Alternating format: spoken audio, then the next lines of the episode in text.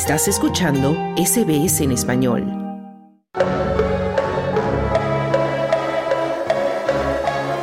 Hablemos de fútbol. Y ya llegamos a tiempo de Hablemos de Fútbol. Se encuentra con nosotros ya en la línea Sergio Levinsky. Sergio, muy buenas tardes. ¿Cómo estás? ¿Qué tal, Carlos? Un placer como siempre. ¿Cómo estás? Bueno, muy bien. Y vamos a comenzar hablando de estos partidos de la jornada de octavos de Champions League, donde el Real Madrid apenas pudo pasar la tarea frente a Leipzig y el Manchester sin ningún problema ganó su partido 3 a 1. Sí, así es, Carlos. Y bueno, una vez más, los candidatos en la primera jornada de octavos de los partidos de ida ratificaron un poco su, su candidatura. Más allá de lo que decía muy bien, que el Real Madrid le ha costado mucho ganar a Leipzig. De hecho, lo logra con un gol a los tres minutos del segundo tiempo de un jugador como Brahim, que viene en alza total y que sin embargo al final del partido se lesionó. No se sabe todavía el alcance, pero ya muchos dudan incluso de que llegue a jugar la Eurocopa con la selección española. Hubo todo un debate si tenía que jugar o no con la selección española, pero bueno, finalmente parece que no podrá jugar en ninguna selección porque depende mucho de la lesión que tenga, pero realmente eh, una pena porque ha hecho un gol casi eh, propio de Messi, ¿no? Un gol realmente tremendo pero una de las figuras fue Brahim, pero la otra figura importante del Real Madrid fue su arquero Lunin, que está reemplazando a Courtois, el a Courtois que lleva meses lesionado, y Lunin se ha ganado muchísimo su lugar en esta lucha que ha tenido por la titularidad con Kepa, y sin embargo, bueno, Lunin ha sido un muro realmente tremendo el ucraniano, tapando cantidad de situaciones de gol de los eh, alemanes de Leipzig, especialmente en el primer tiempo. Después ya el Real Madrid empezó a tomar un poco el control del partido y de hecho ya sobre el final Vinicius tuvo un remate en el palo, así que pudo haber ganado por un poco más, pero sí que ha sufrido mucho el Real Madrid, más de la cuenta ante un rival que en principio no parecía que le pudiera hacer demasiado partido en la serie total, ¿no? Ahora vamos a ver qué pasa en la revancha en marzo en el Santiago Bernabéu, pero claro, ya con un 0-1 en Alemania todo indica que con la tradición de Real Madrid está casi con, yo diría con un pie y tres cuartos en los cuartos de final de la Champions. Hmm. Bueno, y mañana, por supuesto, ya un poco para la previa, Real Sociedad espera la pared del París Saint-Germain y el Bayern Múnich me imagino que no va a tener mucho problema con la Lazio, no sé cómo lo ves vos. Sí, sí, muy parecido. Aquí el, el partido más interesante, sin dudas, es el del PSG con la Real Sociedad, que es un partido de trampa, ¿no? Porque el PSG parece con las estrellas que tiene muy superior, la Real Sociedad no tiene quizá tantos nombres, aunque algunos sí, pero es un equipo muy compacto, un equipo trabajado muy bien por Immanuel Alguacil, que ha tropezado un poco la Liga Española ahora, pero es un equipo muy fuerte, que ha hecho muy buena campaña, que está en eh, la final de, la Copa del Rey, o sea que eh, prácticamente en la final de la Copa del Rey, porque eh, ha sacado un buen resultado de Mallorca el partido de ida, o sea que está muy cerca de inclusive de jugar la Supercopa de España el año próximo en Arabia Saudita, es un equipo que se ha entreverado entre los entre los, entre los mejores equipos de España, ¿no? Inclusive yo diría hoy por encima del Barcelona. Así que es un equipo muy duro, vamos a ver qué pasa y hasta dónde resiste la Real Sociedad en París pero bueno, no creo que sea un partido fácil para el PSG.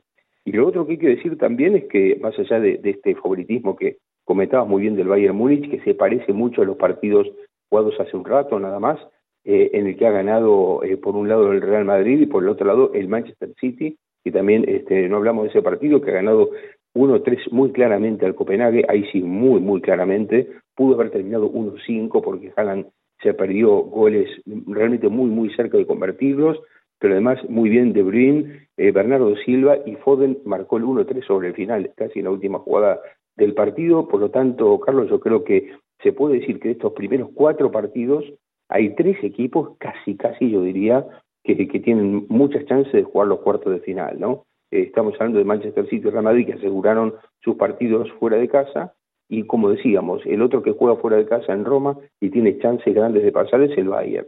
Luego queda la incógnita de lo que puede hacer la Real Sociedad en París con el PSG.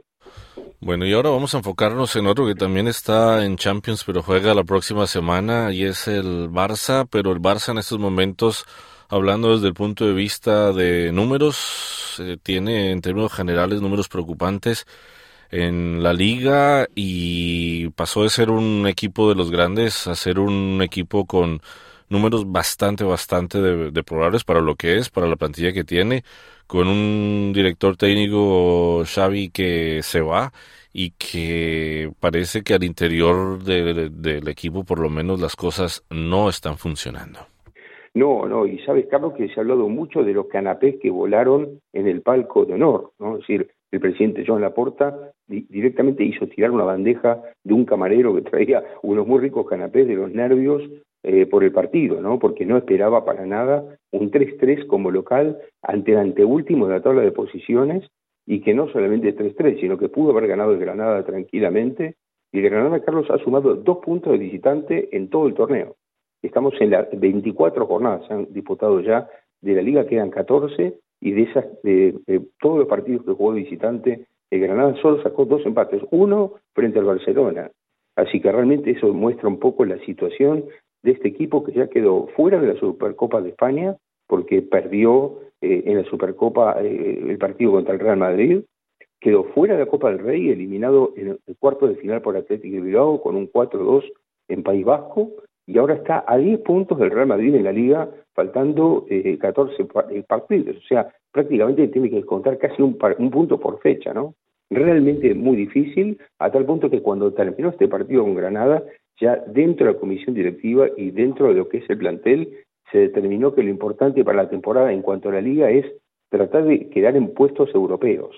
Es decir, tratar en lo posible de salir segundo para poder jugar la Supercopa de España el año que viene, volver a Arabia Saudita, pero si no se pudiera, por lo menos salir entre los cuatro primeros para poder jugar otra vez Champions, porque claro, los premios de la Champions son muy fuertes y además el prestigio deportivo.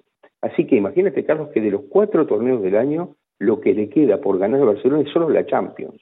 Hoy parece una quimera, realmente muy difícil, más allá de que, bueno, tiene dos partidos ante un equipo como el Napoli, que está en un muy mal momento también, que no se parece al campeón de liga italiana del año pasado, ¿no? Para nada, o sea, quizá pudiera hasta eliminar a Napoli, pero claro, la pregunta que uno se hace es qué va a pasar después, porque le puede ganar a Napoli y llegar a cuartos, pero bueno, en cuartos le puede tocar el Manchester City, el Real Madrid, el Atlético Madrid, el Inter, es decir, ¿cómo hace el Barcelona que no pudo contra nada para pasar esos equipos, no?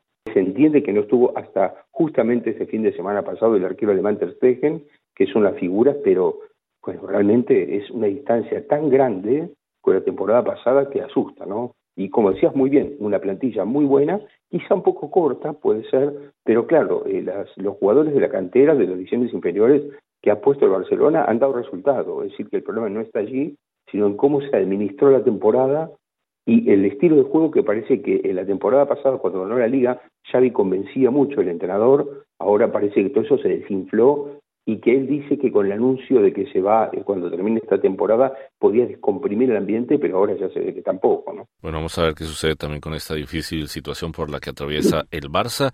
Y vamos a terminar hablando, Sergio, de la Copa Libertadores, porque ya es oficial, ya se sabe dónde se va a jugar, por lo menos la ciudad es Buenos Aires y Buenos Aires no tiene una buena historia por lo que sucedió en el escenario del escándalo en el Monumental entre River y Boca en el 18.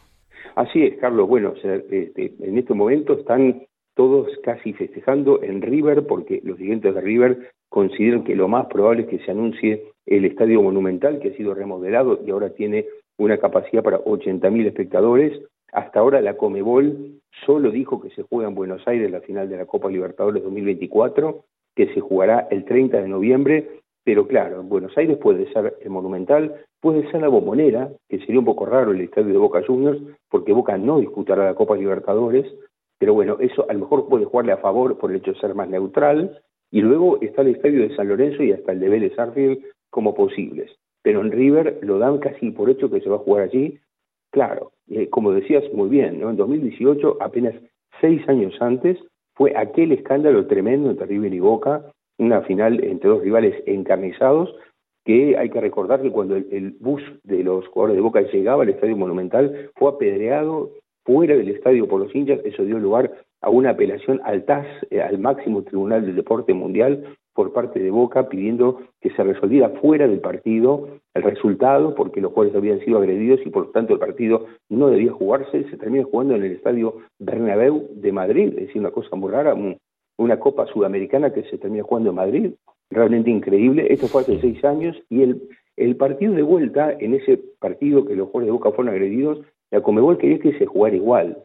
Finalmente Boca y River llegaron a un acuerdo para no jugarlo allí, pero en ese mismo estadio con la gente esperando que no se jugó, el presidente de la FIFA, Gianni Infantino, fue agredido también. Es decir, que es increíble que seis años más tarde River tenga tantas chances de jugar, eh, inclusive de local, tiene la chance, si llega, de ser local en una final, tal vez en el Estadio Monumental de Núñez. Increíble lo que sucede también en la Libertadores. Sergio Levinsky, ya hablamos de fútbol. Muchísimas gracias por haber conversado con nosotros aquí en SBS Audio. Por favor, Carlos, un placer como siempre. Un abrazo, hasta la próxima. ¿Quieres escuchar más historias como esta? Descárgatelas en Apple Podcasts, Google Podcasts, Spotify o en tu plataforma de podcast favorita.